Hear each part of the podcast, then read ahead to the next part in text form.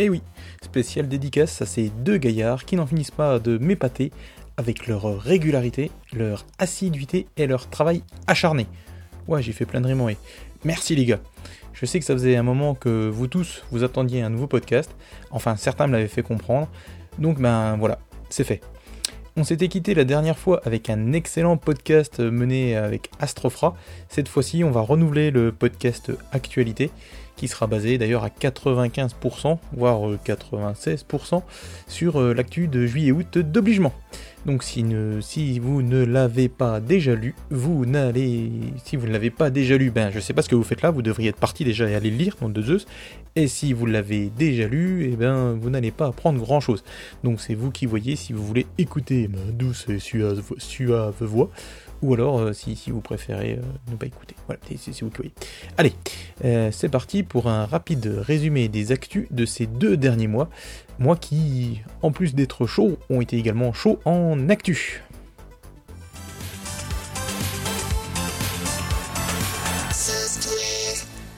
Pour la rubrique logiciel, on va commencer avec du lourd, du très très lourd, notamment avec la mise à jour d'AmigaOS 3.1.4, le fameux AmigaOS Pi, comme je dis. Donc euh, c'est la version 3.1.4.4, euh, je crois, ou 3.1.4.1, 3.1.4.1 en fait, voilà, qui a été euh, mis en ligne bah, tout début juillet. donc cette, cette mise à jour, la 3.1.4.1, comme je vous ai dit, elle est gratuite pour tous les utilisateurs qui sont enregistrés. Elle va corriger notamment des bugs et améliorer entre autres euh, la compatibilité avec certains programmes ou comportements étranges. AmigaOS 3.1.4.1 est téléchargeable depuis le site de Hyperion, donc euh, dans la section téléchargement. Euh, c'est possible que si vous êtes enregistré, hein, sinon ça marche pas. vous avez une archive à l'achat, donc en fait qui contient un petit fichier ADF. Pour rappel, AmigaOS 3.1.4 lui coûte 29,95€ pour Amiga 500, 600, 2000, 1200, 2000, 3000, 4000, 4000T, enfin bref voilà. Presque tous, sauf l'Amiga 1000. Alors, autre grosse news, mais alors là c'est plus récent, c'est Ibrose qui, qui, qui voilà c'est Ibrose. Euh, Oliver Roberts et l'équipe d'Ibrose ont mis en ligne la version 2.5 d'un des plus célèbres navigateurs internet je veux bien sûr parler d'Ibrose. La principale nouveauté à retenir, c'est qu'il y a une version native AmigaOS 4 qui utilise pleinement toutes les nouvelles fonctionnalités d'AmigaOS 4.1 Final Edition. Alors, euh, mais enfin voilà, d'après euh, des Amiga Impactiens, euh, Denis Paul, si je ne me trompe pas, a testé cette version 2.5 sur son 1260 et la connexion aussi TCSL, donc Amiga Impact, est très très lente. Donc à voir, à suivre. Euh, de plus, Ibrose 2.5 ne gère toujours pas les normes internet, on va dire, modernes, euh, comme le CSS, ce qui prive euh, bah, forcément d'une majorité de sites internet. Donc si vous avez un classique un peu boosté, on peut lui préférer NetSurf finalement, qui lui en plus est gratuit. Voilà, ça me permet de faire la transition avec ce que je vous dire après, ça tombe bien. Sachez que cette mise à jour n'est pas gratuite. Il faut acheter une nouvelle clé. La version complète est à 55 euros, enfin un peu moins, qui inclut la version AmigaOS 3 euh, la version AmigaOS 68K, euh, et ainsi que la version AmigaOS 4, PowerPC donc. La mise à jour par contre peut être faite depuis des versions précédentes, euh, on est à 45 euros si vous aviez une version Ibrose 1, ou 29 euros si vous avez une version Ibrose 2.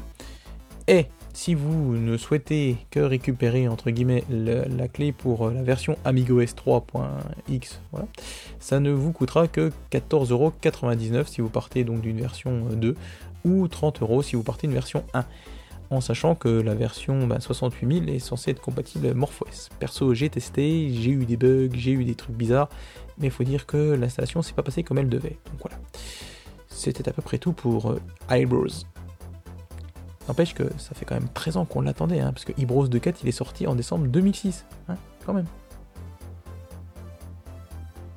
Allez, on continue dans les logiciels, on va dire emblématiques les poids lourds. Amiga Amp, donc c'est Thomas Wenzel qui a rendu, donc, rendu disponible la version 3.25 d'Amiga Amp, son lecteur euh, bah, audio pour Amiga OS 3X, euh, Amiga OS 3, Amiga OS 4. Euh, donc on aura notamment bah, une, gestion désormais pour Amiga OS 4 de la MPEGA Library, des corrections de bugs, stabilité améliorée, correction des chargements des fichiers PLS, donc des fichiers playlist. Et sachez, utilisateur de MorphOS, bah, que cette nouvelle version refonctionne, enfin que cette version fonctionne à nouveau sous MorphOS. En tout cas, la version 68K, ce qui n'était plus le cas depuis quelques, quelques, quelques temps. Hein. Je crois que la dernière version qui devait marcher, c'était une 2.23 ou un truc comme ça. Donc ça faisait bien longtemps qu'on n'a pas une version entre guillemets à jour. Euh, voilà. Ensuite, euh, toujours raison logicielle, une nouvelle distribution de pain. Enfin non, c'est pas ça. Une nouvelle distribution pour Aros et pour AmigaOS 3X. C'est Amiga System qui a mis en ligne deux nouvelles distributions donc logicielles. Donc comme je disais, une pour Aros qui s'appelle Aros One et une pour Amiga classique qui s'appelle AFA One. Donc la première, Aros One, est une nouvelle distribution logicielle pour Aros X86 qui est, basé sur, les derniers fichiers système en date d'Aros et comprend notamment un jeu d'icônes dédié, un bureau Wanderer configuré à la sauce AFAOS, etc., etc. Ça inclut également tous les derniers logiciels. La seconde distribution, donc AFA One, qui est dédiée à AmigaOS 3.9, elle, elle se base sur AFA. AFA, c'est Arrows for AmigaOS, donc ça permet d'apporter ben, toutes les nouveautés qu'il y a eu dans Arrows à AmigaOS. Donc euh, ça propose un Warbench préconfiguré, présence de dizaines d'applications qui sont préinstallées. Attention toutefois, pour installer cette AFA One, il vous faut un AmigaOS 3.9, les 4 Boeing Bags d'AmigaOS 3.9, donc c'est-à-dire les, les 3 officiels, le quatrième qui était officiel je crois, un Amiga 68060 avec une carte graphique, 256 MB de mémoire et une partition de 2 Go, c'est-à-dire que ce n'est pas à la portée de tout le monde. RNO Tags est un nouvel outil qui a été développé par JPV. RNO Tags entre donc dans la grande famille des RNO trucs. Oui, parce qu'il y a RNO plein de trucs. RNO PDF, RNO InfoScreen, RNO Anime, RNO Comics, RNO Widget, RNO Effect. Euh, certains d'ailleurs de ces RNO fonctionnent sur OS 4, sous MorphOS, voire sur Arrows et Windows. Pour RNO Tags, ce dernier ne fonctionne que sous MorphOS. Cette nouvelle application va vous permettre de créer, euh, d'éditer, voire de convertir des tags ID3. Donc c'est euh, les tags ID3, c'est dans les fichiers MP3, c'est ce qui donne le nom, la date ou même la jaquette. Et justement, ce nouveau RNO Tags gère les jaquettes couverture de MP3. Et j'ai envie de dire, enfin, euh, puisque c'est un des outils qui me manquait pour le podcast, pour le faire uniquement sous MorphOS. Donc, euh, youpi, haha Après, on a deux autres logiciels qui s'appellent RNO Radio. Ah, tiens, encore RNO. Et Web Radio. Donc, vous l'aurez deviné, RNO Radio, c'est aussi développé par JPV. Et comme son nom le laisse supposer, ça permet d'écouter les radios Internet. Là encore, euh, comme précédemment, c'est une appli qui est réservée aux utilisateurs de l'OS au papillon bleu. Euh, quant à Web Radio, c'est une application qui a été développée par Thomas Igraki. Euh, en fait, c'est pas exactement une application, c'est un module de barre d'écran, euh, ce qu'on appelle les S-bars sous MorphOS. Donc, parce que c'est également un logiciel pour MorphOS. Donc, les S-bars, c'est ces petits modules qui se mettent sur la barre d'écran, et donc du coup, on a juste une petite icône, et on a accès donc à toutes les radios, pareil, puisque ça, ça a la même utilité entre guillemets que RNO Radio, mais en plus, Web Radio permet d'enregistrer quand euh, vous avez l'autorisation de le faire, puisque on peut pas enregistrer tout n'importe quoi, je le rappelle, euh, donc d'enregistrer la musique qui est diffusée euh, via les web radios.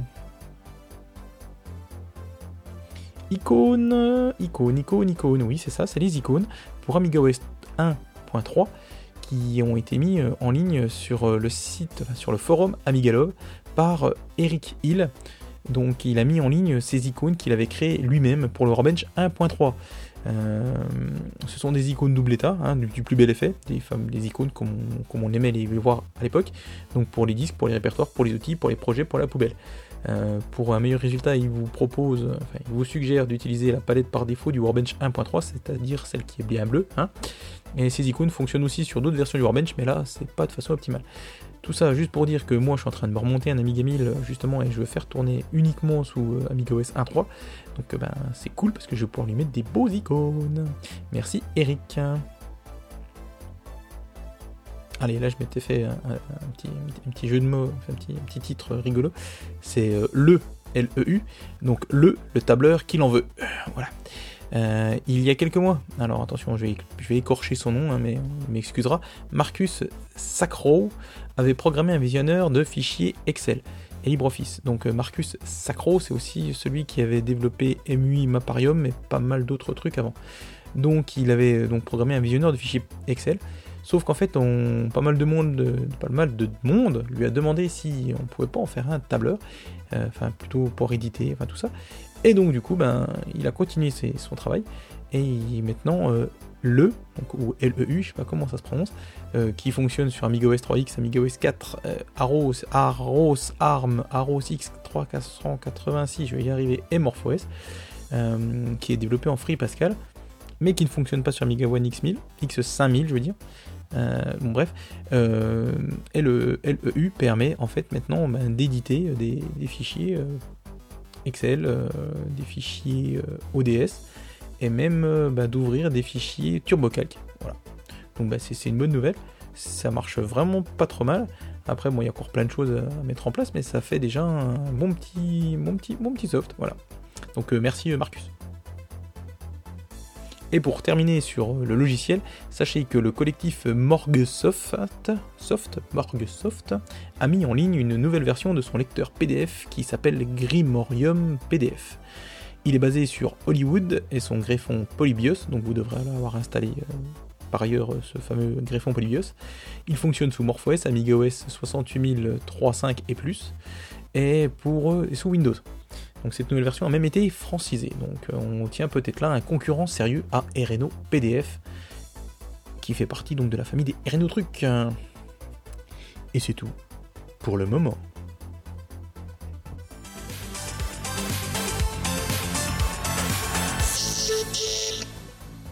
Alors pour la rubrique jeu, je vous avoue que je me suis basé bah, sur les dernières sorties en sachant qu'en fait il y a pléthore de trucs, mais c'est incroyable.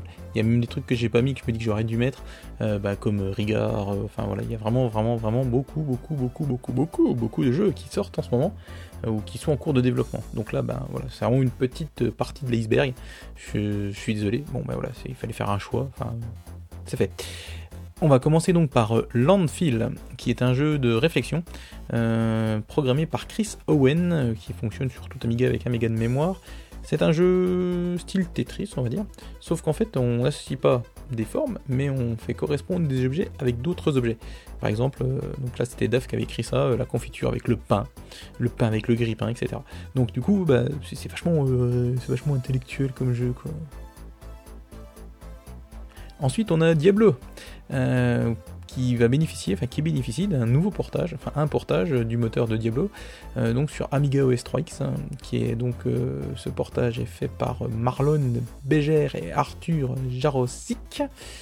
Donc euh, Diablo bah, tourne sur Amiga 68000, mais nécessite quand même une carte graphique et un processeur 68060 ou 68080. Donc 68080, je rappelle, c'est le processeur entre guillemets de la Vampire, donc qui est dans le FPGA de la Vampire. Tuco, je ne dis pas son nom, a publié d'ailleurs une vidéo de Diablo sur une future vampire V4 autonome. Euh, donc vous avez le lien dans la description, hein, je rappelle, tous les liens sont dans la description. À chaque fois que je parle d'un truc, je vous mets le lien dans la description ou euh, dans la news aussi euh, sur Mega Impact. Le jeu, lui, ben, est payant. Hein. Diablo est toujours pas gratuit. Hein. Donc vous pouvez l'acheter sur GOG et il vous faudra utiliser le dossier, enfin le fichier qui s'appelle diabdata.mpq qui fait la bagatelle de 520 mégaoctets de données. Alors, si vous êtes fan des Shadows, des Shadows, pas des Shadows, pas des Shadows non plus, mais des Shaders, des Shaders, je sais pas, voilà, ou autres joyeusetés qui sont offertes par les cartes 3D modernes, que vous avez un Amiga X1000 ou X5000, voire peut-être SAM 460, là je suis pas sûr, donc qui peut accueillir euh, des cartes 3D qui gèrent tout ça, alors vous serez content d'apprendre que quelques jeux qui utilisent la technologie OpenGLES ont fait leur apparition sur OS4 Depot. Si vous ne l'aviez pas encore compris, c'est donc réservé aux utilisateurs d'Amigo S4 qui ont donc euh, les bibliothèques OGLES2.library, Warp3D Nova.library1.65 et une carte Radeon HD récente.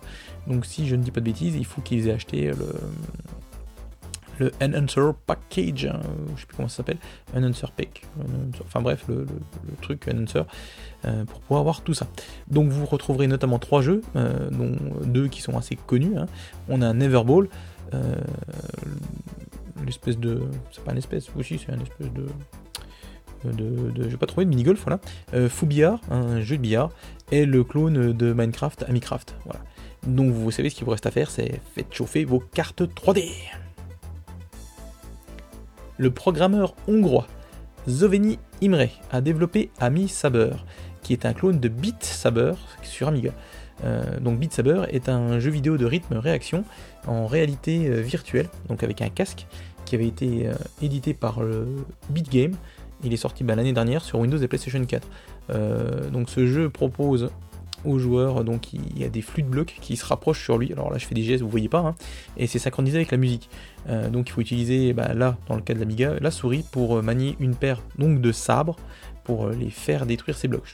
Donc c'est assez rythmé et tout, c'est vraiment sympa. Euh, la version Amiga a été réalisée en Amos, c'est à souligner, qui fonctionne donc sur toute Amiga avec un disque dur.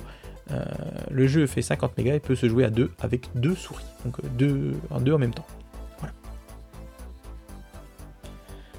Alors là, on a du lourd, hein, du très très lourd. C'est donc Pixel Glass, le collectif, qui en collaboration avec Bit, Beam, Canon et Enable Software euh, qui, ben, qui ont mis en ligne une page par rapport à un nouveau jeu qu'ils vont développer qui s'appelle Metro Siege. Euh, il s'agit d'un jeu de beat'em all, à la Final Fight par exemple. Euh, donc ils veulent ben, réaliser un jeu ben, de qualité. C'est déjà vraiment le cas sur les captures d'écran qu'on a et sur la vidéo qu'on peut voir. C'est super, vraiment super bien foutu. donc c'est très classe. donc Metro Siege, il tournera sur un Amiga avec un méga de mémoire. Il proposera un parallaxe euh, premier plan, arrière-plan, 60 couleurs à l'écran, un mode coopératif de joueurs, gestion des manettes multi-boutons, euh, des combats, comme ils disent, sophistiqués avec des douzaines de mouvements, etc. etc. Et vraiment, ça bouge bien. Donc euh, je suis très impatient de voir, voir bah, ce métro siège sortir. Et enfin, si vous aimez connaître les petites histoires et les grandes anecdotes concernant le développement bah, des jeux, sachez que le compte YouTube de la GDC, alors la GDC c'est la Game Developer Conference, donc euh, le, compte YouTube sur sa, enfin le compte euh, de la GDC a mis en ligne sur sa chaîne, sur sa chaîne, décidément, on voit qu'il est tard, un paquet de post-mortem. Donc les post-mortem, c'est euh, les noms qu'on donne au retour sur expérience concernant un développement d'un jeu. Donc ils ont mis en un paquet de post-mortem, dont euh, celui euh, sur les Mings, donc qui est présenté par Mike Daly. Il y en a un autre sur Marble Madness, donc qui est présenté par Marc Cerny, ou encore un sur Another World par Eric Chahi. Je vais vous laisser fouiller, hein, aller voir ces vidéos, qui sont généralement en anglais, euh, qui durent environ une heure chacune. Donc je tenais à remercier Seb22, hein, qui va bien remplir mes soirées et les vôtres, oui, parce que c'est lui qui en a parlé sur Twitter. Donc merci Seb22. Et c'est tout pour les jeux, hein, c'est déjà pas mal. Et je vous dis, il y a vraiment plein plein de choses. Donc je vous invite à retourner euh, lire les actus euh, d'obligement hein, du janvier, février, mars, avril, mai, euh, juin, juillet, août. voilà. Et puis aussi à suivre les tweets de Tarzine pour ne rien louper. Et on va passer bientôt à la rubrique matériel.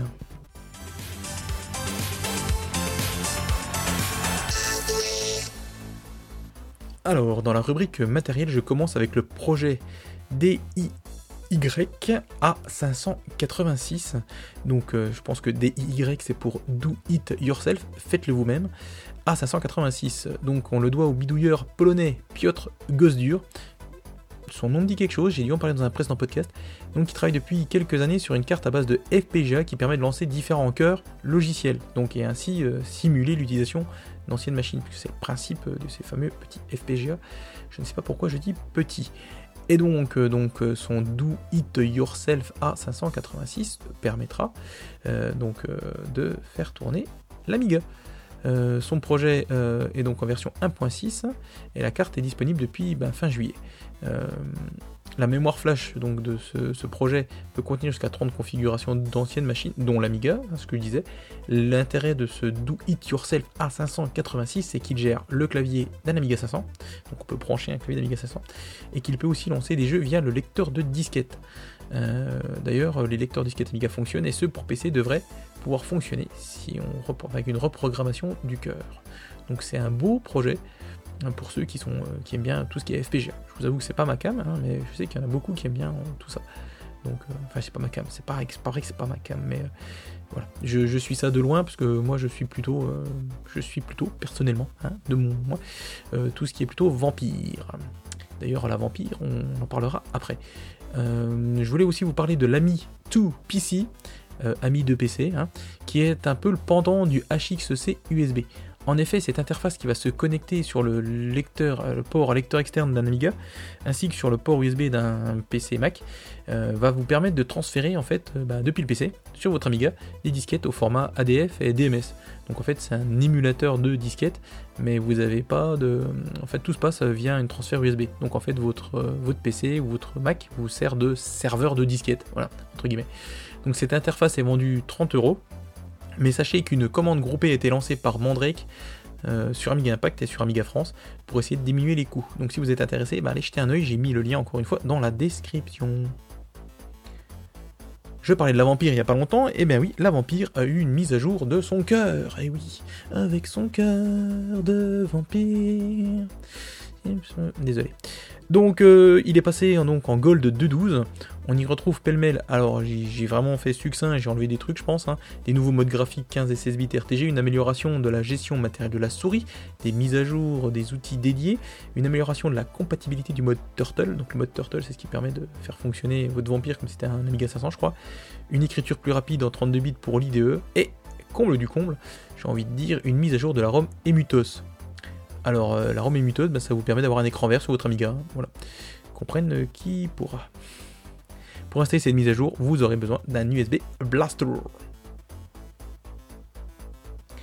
Paul Resendes a récidivé. C'est pas facile à dire ça, Paul Resendes récidive. Ah, aussi pas mal. Donc il avait fait un projet d'Amiga 4000 réplica, donc c'était un carte mère réplica 4000. 4000, voilà, je vais y arriver. Il s'est lancé donc dans la production d'une bah, réplique de carte mère d'Amiga 2000. Et donc là, bah, en suivant un petit peu sur le forum d'Amiga Love, bah, j'ai vu que il était terminé. Et donc vous pouviez acheter ces cartes mères nues, hein. donc il faut, il faut repeupler toute la carte mère, euh, au prix de 90 dollars. Euh, si c'est envoyé aux États-Unis ou 100 dollars pour un envoi à l'international. Donc voilà, pour 100 dollars, vous avez une carte mère neuve pour votre Amiga 2000. Moi je dis c'est bien, c'est bien de voir tous ces beaux projets fleurir parce que ça permettra sur nous de faire durer le plus longtemps possible nos machines. Donc euh, merci à Paul et puis merci à tous ceux qui font des choses de ce style. Merci beaucoup. Et enfin, euh, niveau matériel, je voulais terminer avec le partenariat, partenariat entre Acube System et C Media. Donc euh, Acube a annoncé ce partenariat avec C-Media, qui est un producteur euh, apparemment mondial et très connu de puces audio pour tout ce qui est ordinateur portable, ordinateur de bureau ou même appareil mobile, téléphone, tout ça.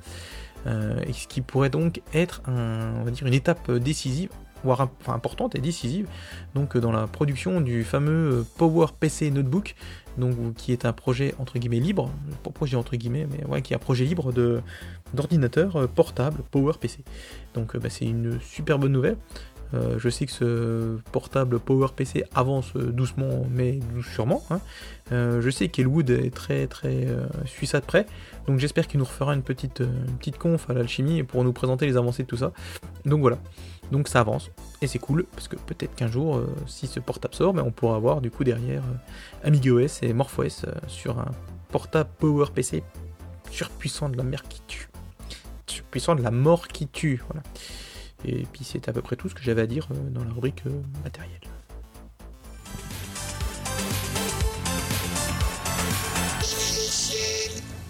Pour la rubrique émulation, une fois n'est pas coutume, on va pas parler de WinUE, mais de WinFellow, qui est un émulateur Amiga aussi pour Windows, euh, qui, avait, qui a lui été mis au point par Peter Shaw, Thorsten Enderling et Worfsch.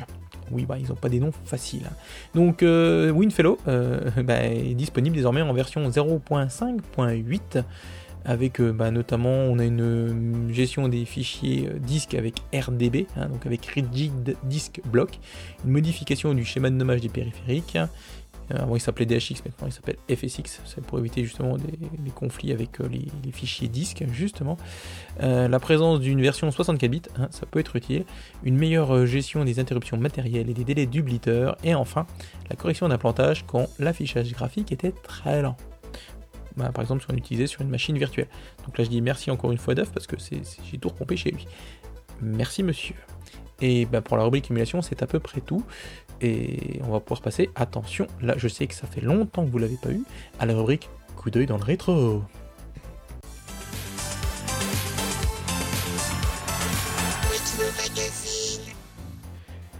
Oh bah, ça faisait longtemps, et pourtant moi je l'adore cette rubrique. Alors, euh, on va y aller, hein. c'était il y a tout pile 30 ans. Amiga News publiait le test d'un des monuments de la simulation footballistique sur Amiga, un test qui fera plaisir à au moins 3 personnes. Hein. Je pense notamment à Ace, Daf et Lio. Et donc, ceux qui connaissent un peu ces trois petits gugus là sauront que soit je parle de Sensible Soccer, soit je parle de Kickoff. Et il y a 30 ans, c'était pas Sensible Soccer, mais c'était bien Kickoff. Donc ce test était paru dans le numéro 16 d'Amiga News, donc dans le numéro du mois d'août 1989. Petit retour donc, coup d'œil dans le rétro.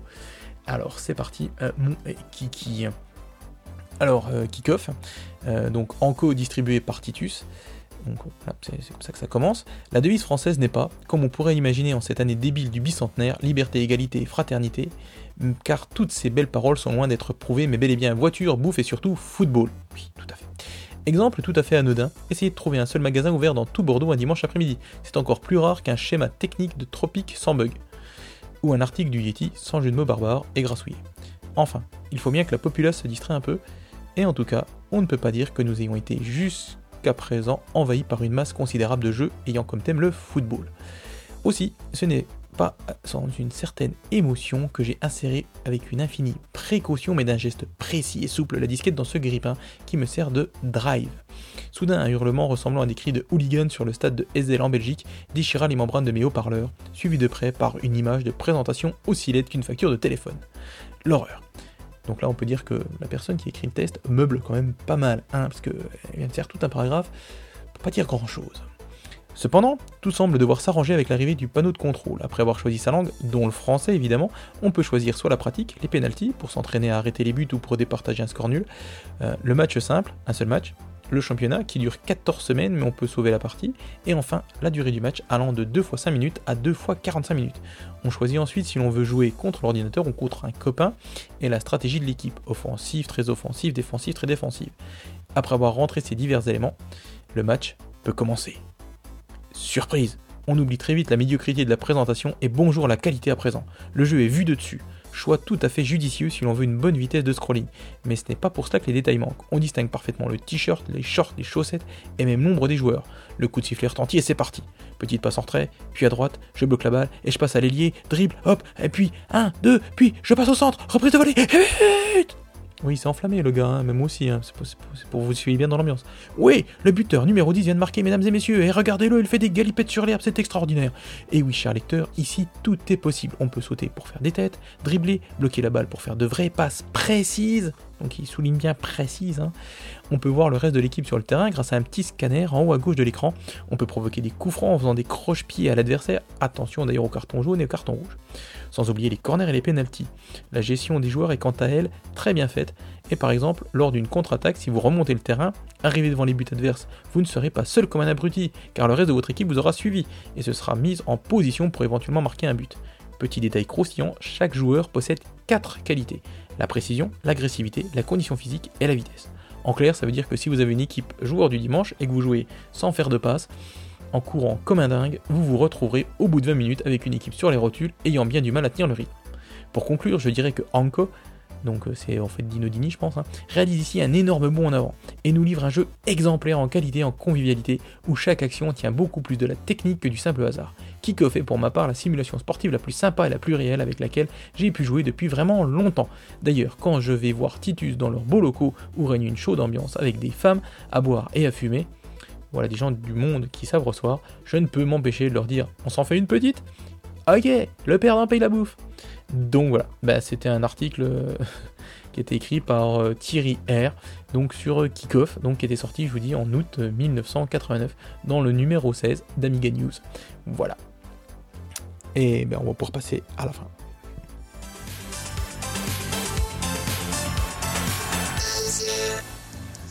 Alors, dans la rubrique d'hiver, je vais commencer avec mon petit épisode Dallas, hein, ou Santa Barbara, ou ce que vous voulez. Alors, il y a eu des trucs rigolos quand même. On a déjà notamment euh, Heinz, Heinz, Heinz, mieux, Heinz comme le ketchup, Heinz Alexander Drose, chef du parti politique allemand. Alors attention, là je vais l'écorcher, c'est obligé. Verbraucher Schutzpartei, c'est pas si mal. Euh, donc euh, Heinz Alexander avait essayé de racheter la marque Amiga dernièrement. Ouais, Voilà, vous saviez pas, bah maintenant vous le savez. Et on ne sait pas pourquoi, donc le chef d'un parti politique allemand a voulu racheter Amiga, et voilà, enfin il essayait.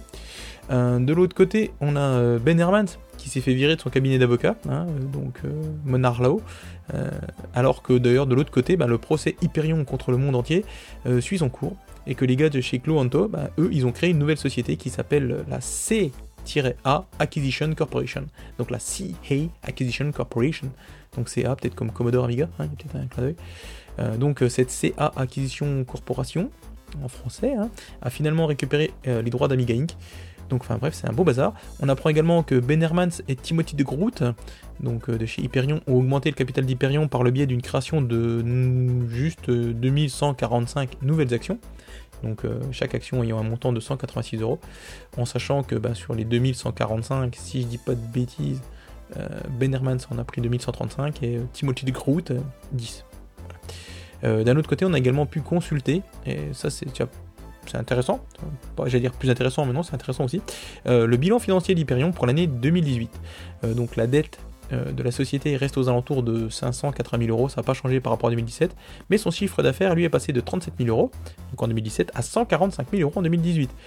Donc je pense qu'on peut voir ici un effet euh, AmigaOS Pi, AmigaOS 3.4, hein, euh, donc, qui a dû plutôt pas mal se vendre. Donc affaire à suivre. Maintenant que Benny est plus qu'un actionnaire majoritaire chez Hyperion, reste à savoir ce qu'il va faire de tout ça. Alors, un petit truc vraiment sympa, euh, vraiment, vraiment, vraiment sympa. J'avais déjà dû en parler l'année dernière, je m'en souviens. C'est donc euh, les collectifs Amiga, Amiga pas du tout, ce qui s'appelle Amigos, Retro Gaming et ExtraLife.com, ont organisé le 20 juillet dernier une, action caritative, euh, qui s'est appelée l'Amigaton 2019. Le but était en fait de jouer pendant pas moins de 12 heures à des jeux vidéo afin de récolter des fonds au profit des enfants malades. L'objectif était d'atteindre les 2000 dollars et le résultat final a été de 3225 dollars, qui seront donc reversés à la Children's Miracle Network. Donc merci les amigaïstes et merci à tous ceux qui ont participé à cette noble cause. Le dernier livre de la trilogie Commodore de Brian Bagnall est enfin disponible. Euh, donc ça c'était fin juin, début juillet. Et il est même arrivé chez les Kickstarter français, dont euh, votre humble serviteur. Oui, j'ai reçu mon exemplaire de, donc, euh, de The Final Years, donc Commodore The Final Years qui a rejoint donc Commodore The Amiga Years, donc le numéro d'avant, et Commodore Company of On the Edge, donc qui était encore le numéro d'avant. Donc voilà, en sachant que d'ailleurs Amiga Years et Company of the Edge, On the Edge étaient en fait ben, la session entre guillemets du tout premier livre qu'avait écrit Brian Bagnell qui s'appelait Commodore On the Edge. Voilà. Donc euh, Commodore On the Edge a été décliné ensuite en euh, compagnie On the Edge et Amiga Years. Et ensuite il a fait cette dernière mouture, donc The Final Years, qui reprend bah, les années 1987-1994 de Commodore. Donc ce troisième volet est toujours en anglais. Il est disponible pour une quarantaine d'euros hein. et il a plus de 500 pages et il présente notamment des entrevues avec une vingtaine d'ingénieurs et d'employés de Commodore. Ça c'est vraiment sympa. Euh, il présente les derniers Amiga de Commodore, hein, forcément. Euh, la console, les consoles, donc euh, le C64GS, la CDTV, c'est une console, mais la CD32, mais également le C65 et le C128 et C64 qui ont continué à se vendre bah, durant cette période. Voilà, donc bah, encore un beau livre. il faudrait que je finisse d'abord, bah, je sais plus sur lequel, moi je suis sur The Amiga en ce moment, donc je l'ai bien avancé, mais je toujours pas fini. Voilà, voilà. Allez, un nouveau site, il faut en parler. C'est Papiosor, le président de l'association Warmup, qui avec l'aide de Super World, qui a mis en ligne un nouveau site qui est dédié à l'Amiga classique. Il s'appelle amiga-classique.org, donc le lien dans la description comme d'habitude. Il reprend d'ailleurs la structure bah, du site de, de l'association Warmup. Euh, lui, euh, le site de l'association, il est dédié à MorphOS. Ben voilà, ce nouveau, il est dédié donc à l'Amiga classique. Il propose des actus quotidiennes, des forums, des liens, euh, un archivage hein, comme ben, le MorphOS Storage. Là, ça doit être l'Amiga Storage qui comprend ben, des fichiers, des docs et tout ça. Et le tout dédié à l'Amiga classique. Donc merci Papio et bonne continuation. Allez, il fallait que j'en parle, c'est obligé. Euh, c'est le, être fil de discussion, le fil de discussion que je lis tous les jours quasiment. Et on le doit à un revenant, Jedi, pour pas le citer, euh, qui a non seulement remis le pied à l'étrier de MorphOS, mais qui a aussi inauguré donc ce que je vous disais, un fil de discussion dans les forums d'Amiga Impact qui pourrait intéresser les, utilisateurs débutants de MorphOS, mais aussi les utilisateurs chevronnés. Oui, parce que moi ça m'intéresse.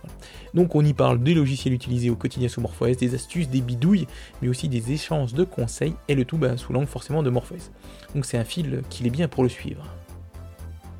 Si vous avez compris la référence. Enfin, pour terminer cette rubrique d'hiver, euh, Crunch, c'est le nouvel album de Pseudaxos qui a été fait en partenariat avec Ultimate Creative.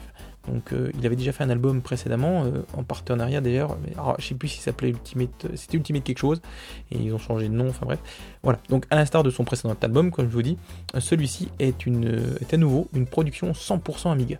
Vous pouvez d'ailleurs écouter un extrait de cet album, c'est la piste qui est intitulée Far Away, via la page qui lui est consacrée sur le site justement Ultimate Creative, et vous pouvez participer financièrement pour encourager et féliciter Pseudaxos pourrez également euh, télécharger d'ailleurs son précédent album. Donc euh, le lien dans la description. Juste pour info, le site ne fonctionne pas du tout avec OWB, donc euh, j'ai pas pu, pas pu voir, j'ai pas pu regarder, j'ai pas pu tester. Voilà. Et c'est tout pour, pour, ce podcast numéro 83, je crois. Hein. Voilà, c'est tout. Donc je tenais à nouveau, donc c'est la conclusion. Hein. J'ai pas de petit jingle de conclusion d'ailleurs. Voilà. Remercier Gibbs pour l'habillage sonore du podcast.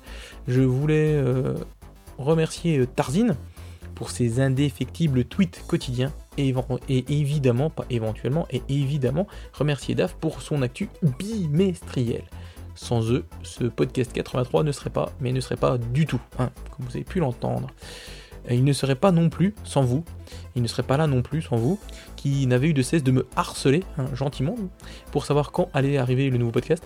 Je sais que celui avec Astrofra a fait une forte impression, et que vous êtes nombreux à me réclamer euh, d'autres podcasts de ce type, je vous avoue que je ferme pas la porte et que je pense euh, que je vais pouvoir faire de tels podcasts, mais plutôt pendant les rassemblements. Ça permettra de privilégier à la fois la proximité hein, et du coup euh, la qualité sonore et la simplicité aussi de la prise de son, hein, parce que je vous avoue que ça n'a pas été simple. Donc ben, je vous remercie tous, hein, les Impactiens, les NGiens, les Amiga français, les Warmupiens, les Instagrammeurs, les Twittosiens, c'est bien, j'aime bien, les Facebookiens, les pousseurs hein, et les partageurs. Euh, là, vous avez pas vu parce que j'ai secoué mon pouce comme un idiot devant le micro et ça marche pas. Euh, pour la jaquette du podcast, c'est Giraffe, qui est sur l'IRC d'Amiga Impact, qui m'a ordonné non, non il m'a pas ordonné, hein. je lui avais demandé s'il avait une idée. Euh, il m'a ordonné donc d'utiliser la jaquette du jeu Crafton Exunk. Alors je pense qu'il voulait aussi que j'en bave à dire le nom du jeu, hein, c'est possible. Donc qui est une jaquette qui est à l'ancienne, hein, puisque c'est un jeu à l'ancienne, c'est le cas dire, qui est du plus bel effet. Donc merci à lui. Sachez d'ailleurs, parce que je parle d'Amiga Impact et d'IRC, sachez d'ailleurs que les séances IRC sur euh, Amiga Impact, donc sur le canal Amiga Impact, donc dièse Amiga Impact, tu vas y arriver, ont été relancées et que vous êtes tous cordialement invités à nous rejoindre. Euh, généralement c'est les vendredis de 21h à minuit et plus si affinité. Donc sur le canal dièse Amiga Impact, euh, sur les serveurs Arknet. Voilà, donc si vous voulez faire de l'IRC comme des années 90, et eh ben c'est le vendredi soir. Et ça déchire.